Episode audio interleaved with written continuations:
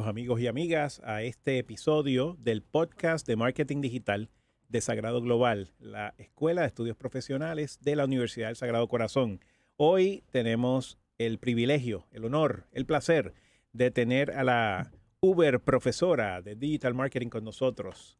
Celeste Martínez, ¿cómo estás? Hola Jorge, un placer estar aquí nuevamente hablando contigo de esto que nos apasiona a los dos, porque no es a mí nada más. Excelente, pues muchas gracias por acompañarnos hoy y me alegra, me alegra mucho ver el tema que vamos a cubrir hoy, porque es un tema que estoy seguro que a nuestros oyentes les va a encantar y es un resumen de tres de los cambios más fundamentales que ha hecho Facebook en los últimos meses.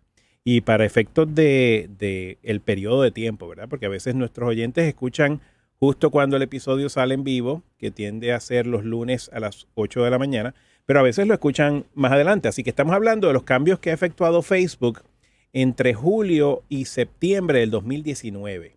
Y han sido muchísimos, porque como ustedes saben, es una plataforma que hace cambios prácticamente todas las semanas, pero nos vamos a enfocar particularmente en tres cambios que Celeste nos va a, a, describir y nos va a contar un poquito de qué se tratan, porque son cambios que pueden ser importantísimos para, de un lado, hacer tu campaña una más efectiva y segundo, aprender cómo Facebook está evolucionando en términos de eh, lo que podemos esperar en un futuro. Así que Celeste, cuéntanos un poquito de qué se trata eh, estos cambios que nos vas a compartir. Pues sí, esto es un, un buen resumen de esos tres cambios en, en, los últimos meses. Esto de los cambios en Facebook es muy común. Yo creo que casi semanalmente uno escucha que que en Facebook o en alguna otra de sus plataformas, es decir, en Instagram o en WhatsApp hay algún tipo de, de cambio, eh, muchas veces es del, del, algoritmo. Y en este caso eh, son unos cambios que yo escogí que quiero hablar de ellos porque tienen, tienen muchas implicaciones para, para los negocios y es importante que la gente se informe sobre esto, sobre todo si tienen un equipo de trabajo, es decir, quizás una agencia de publicidad también eh, trabajando en conjunto su estrategia en las redes sociales Así es que vamos a empezar por el primero, que son unos cambios que, es, que se escuchan quizás que no son de mucha importancia, pero la realidad es que Facebook siempre dice que todos estos cambios responden a facilitarle a las personas el, el, ellos navegar en la plataforma. Entonces el primer cambio es un cambio que se escucha técnico, es el cambio en el formato de los anuncios y de las publicaciones. No sé si ya tú lo notaste, que ahora el, cuando tú miras una publicación o miras un anuncio es más corto, es decir, se, se redujo el, el ratio, de la proporción en términos de tamaño para que el, la publicación no, no, se viera muy larga. Y esto es con el fin de facilitar que las personas, mientras se mueven eh, por el wall y entran y ven su Facebook y van de un post al otro, se muevan con mayor facilidad o se muevan más rápido porque... Pero cuando, y perdona que interrumpa, Celeste, para entenderlo bien y para beneficio de nuestros oyentes, cuando dices el ratio, ¿te refieres al tamaño del anuncio completo o a la proporción entre visual y texto en ese anuncio? Es el tamaño del anuncio, ahora está en un formato que es más corto, antes era más alargado en, okay. en, términos visuales y en términos del tamaño. Era más vertical, la, ahora es más... Era más, era más vertical y todavía es vertical, pero mm, es más, pero corto. Más, más corto. Entonces, eh, puedes moverte fácilmente entre un post y otro porque ya no tienes que estar, ya vas a estar menos tiempo para mirar un post porque ya no es, es de alto lo que se redujo en... El, en... el alto, claro. O sea que si antes quizás podías ver dos posts en tu pantalla o tres, ahora quizás puedes ver cuatro o cinco. Exactamente, okay. porque te ocupa menos espacio, Muy digamos, el, el, en ese espacio. Y eso, pues, es, es importante que, que se tome en consideración también, además de por el tamaño, es porque ahora eh, solamente cuando tú publiques, y esto aplica para los, los, anuncios y aplica para las publicaciones, solamente vas a ver tres líneas de texto en el texto de la publicación. Así que eso obliga a la gente a que si le interesa el tema, le dé clic para que puedan leer el resto de esa descripción y que sea claro. Y esto porque es un reto para, la, para las personas que hacen esto, pues tenemos que repensar cómo nosotros empezamos eh, a redactar y cómo empezamos a hablar en ese texto que estamos haciendo. Por ejemplo, vamos a publicar una foto de un hamburger. Ya sabes que tengo hambre, así que hoy, hoy no voy a hablar de viaje. Eh, y tú quieres hacer el texto descriptivo, ¿verdad? Que es el que sí. se pone en la publicación. Pues esas primeras dos o tres líneas tienen que ser suficientemente, tienen que llamar la atención o suficientemente catchy en, en inglés para que genere el interés y que la persona quiera darle clic y leer el resto de la descripción, ya sea porque es una receta o es un producto nuevo o lo que sea. Y esa es la, la implicación. Muy bien, o sea que esas primeras tres líneas van a ser clave. Así que pensemos muy bien cuando estemos redactando el copy, eh, que, que, lo que se dice en la primera oración o dos, pues va a determinar de si va a determinar si tu anuncio es uno exitoso o no tan exitoso. Exacto, y, y, es cuestión de eh, lo que queremos, porque no es Facebook, lo que queremos nosotros en los negocios es, es entrar en, en, en, interesar a la gente por nuestro contenido y entrar en, ese, en esa conversación o ese engagement posterior. Así es que es bien importante que que ahora, como dije ahorita, que repensemos eh, a la hora de, de, redactar esos textos y considerar que tenemos que ir al grano en, esa, en ese texto que sale como preámbulo. Y te pregunto, aparte de limitar el texto a tres líneas, ¿también reduce el tamaño de la imagen, del visual, o el visual se queda del mismo tamaño? Es la proporción del, del, del, del como digamos, del encasillado en donde está almacenado todo. O sea, que al, ser más corto, pero el tamaño de la foto entiendo que no se reduce, sino que es el área de, la, de donde está, la publicación o el anuncio. Muy bien, perfecto. Pues cuéntanos la segunda o el segundo cambio importante que ha hecho Facebook en estos últimos meses. Pues este es muy relevante para todo aquel que trabaja en industria de salud y de bienestar. Yo me imagino que tú has visto anuncios con todas estas promesas de, de suplementos que te van a dar una energía que vas a correr. No, no, ya a mí me está saliendo pelo con todo siete, que estoy Siete millas, en inglés son los claims, son eh, ah, reclamos que yo creo que son hasta sensacionalistas. Sí. Em, y entonces eh, Facebook va a empezar a controlar ese tipo de contenido como identificando las palabras claves que están asociadas o relacionadas a esos claims y va a penalizar ese tipo de contenido a través de eh, darle menos reach. Es decir, que Me parece muy bien. De hecho, estuve leyendo una noticia recientemente de este mismo tema y en el artículo se alegaba que entre un 80 y un 90% de estos productos, suplementos vitamínicos y todo ese tipo de cosas que se anuncian no tienen ningún efecto en la persona ni favorable ni desfavorable, sencillamente no, no tienen efecto. Así que eh, te están vendiendo, como decían los americanos en el siglo XIX, snake oil. ¿no? Exactamente. Eh, y pues me, alegro que Facebook esté tomando medidas en cuanto a eso. Es una consideración importante porque también yo he leído que la gente donde busca información sobre temas de salud, el recurso de información principal muchas veces ni siquiera es el médico.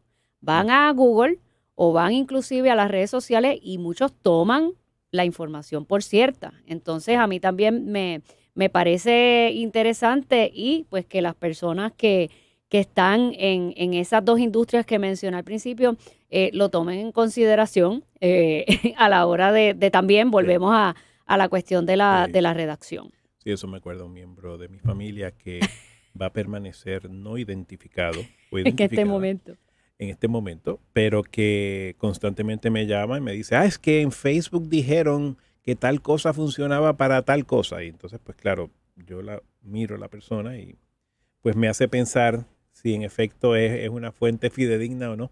Así que digo, y esto no es solamente un problema con Facebook, obviamente, esto pasa en Google, esto pasa en Twitter, esto pasa en Instagram, esto pasa en, en todas las redes sociales inclusive en, en, la prensa, ¿no? Porque es un área no tan regulada. Definitivo. Eh, pues muy bien. Y, pues bueno, y entonces el último también está eh, relacionado al, algoritmo. Eh, Facebook, no sé si, si los que nos escuchan saben que además de utilizar el algoritmo para decidir cuáles son las publicaciones que nosotros vamos a ver, también lo están haciendo con los comentarios dentro de las páginas de negocio. Entonces, es importante que, sepan las personas que manejan eh, estas páginas de negocios que hay que estar muy pendiente a esa interacción que se da una vez tú haces una publicación como negocio. Claro, esto siempre lo hemos dicho, queremos que las personas comenten y que le den share.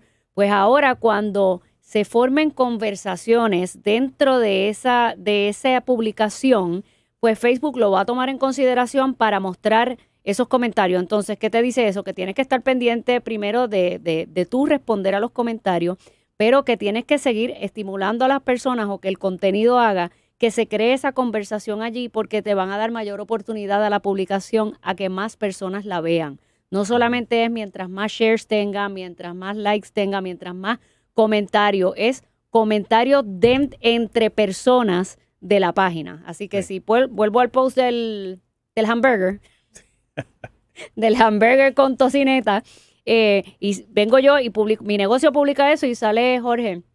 Y entonces tagueas a un amigo tuyo y dices, mira, este hamburger que, que están poniendo aquí, ¿cuándo vamos para allá? Y entonces el otro que te contesta, Facebook está pendiente a que siga esa conversación. Entonces uno también tiene que actuar como moderador y seguir y estar pendiente de eso para comentar sobre esos comentarios, porque eso va a tener un efecto positivo en, en, el reach que le da o en, la, en el alcance que le da Facebook a la publicación y a los comentarios. Y, en efecto es parte de una estrategia. Esto no es algo eh, nuevo estratégicamente hablando, eh, si es nuevo en términos de la ejecución de la estrategia, pero ya Mark Zuckerberg lleva bastante tiempo hablando de que para él y para su compañía, para Facebook, lo más importante es crear comunidades.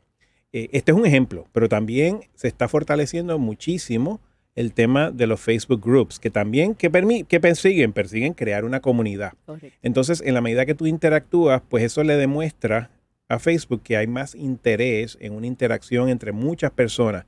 Así que es importante que al momento de desarrollar el copy, volviendo un poco a la, al, al comentario número uno que hiciste sobre los cambios en el formato, es importante que de la manera que usted describa el copy sea uno que, que promueva, que incentive el que la persona haga un comentario. Y, hay, y hay técnicas para maximizar eso. Pero si no lo haces, eh, Facebook justa o injustamente te va a penalizar. Entonces, pues hay que, hay que estar muy consciente de que esta estrategia se está viendo en, términos de esta táctica, pero se va a seguir viendo más y más, no solamente con los groups y con esto, sino con, con otras, otras modalidades y cambios que Facebook va a estar anunciando en el futuro. Así que me, parece que es vital que estemos conscientes de, ese cambio de paradigma, ¿verdad? De, Facebook. Entonces, ya, ya para ir finalizando este episodio, Celeste, como siempre, me imagino que eh, nuestros oyentes, algunos de ellos estarían interesados en conocer un poquito más sobre este tema. Eh, y me gustaría que nos compartieras dónde pueden conseguir más información sobre el tema que hemos discutido en el día de hoy. Con mucho gusto, pues como parte de nuestro certificado profesional de Digital Marketing, hay un curso que es de Facebook para negocios. Entonces ahí pues se, habla de, la plataforma desde el punto de vista de cómo, cómo maximizar el uso de la plataforma con el propósito de, de promover tus negocios y también en el de publicidad digital, pues se habla de los formatos de los anuncios, que era lo que, lo que estábamos hablando en, el primer, en el primer cambio. Entonces ahí también se habla de anuncios específicamente en, en otras plataformas, incluyendo Facebook.